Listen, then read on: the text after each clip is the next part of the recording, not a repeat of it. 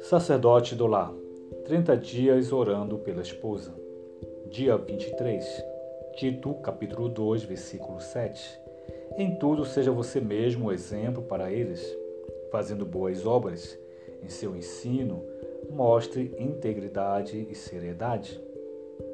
Já se aproxima o final dos 30 dias, um recordatório sobre o que foi comprometido a fazer até aqui. Não se pode falar nada negativo sobre sua esposa, nem para sua esposa e nem a nenhuma outra pessoa sobre ela. Cada dia fale algo que você admira ou aprecia na sua esposa, a sua esposa e alguém mais. Este desafio de 30 dias lhe está parecendo muito trabalhoso ou está se transformando em um exercício de ser semelhante a Cristo no seu lar? Estamos apenas começando a ver as diversas formas nas quais você poderá aconselhar ou incentivar a sua esposa. Sua esposa é organizada, cuidadosa, persistente.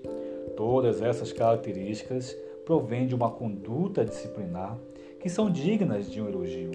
Se você nota essas qualidades nela, elogie. Algumas mulheres não desenvolveram essas características por serem mais espontâneas em sua forma de ser. Elogie sua espontaneidade. Talvez Deus tenha colocado você ao lado dela para ajudá-la nessas disciplinas que ela todavia não tenha adquirido. Mas lembre-se que reclamando não será uma boa forma de ajudá-la. Ajude-a a se organizar.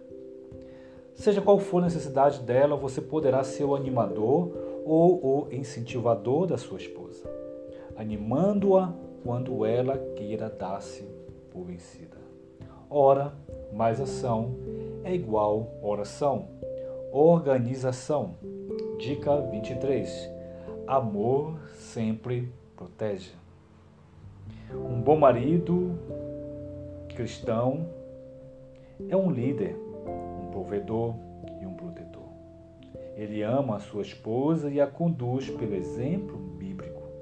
Enquanto um marido e uma esposa são indivíduos únicos com seus próprios pensamentos e crenças, eles se unem de uma maneira especial que somente marido e mulher podem ser unidos.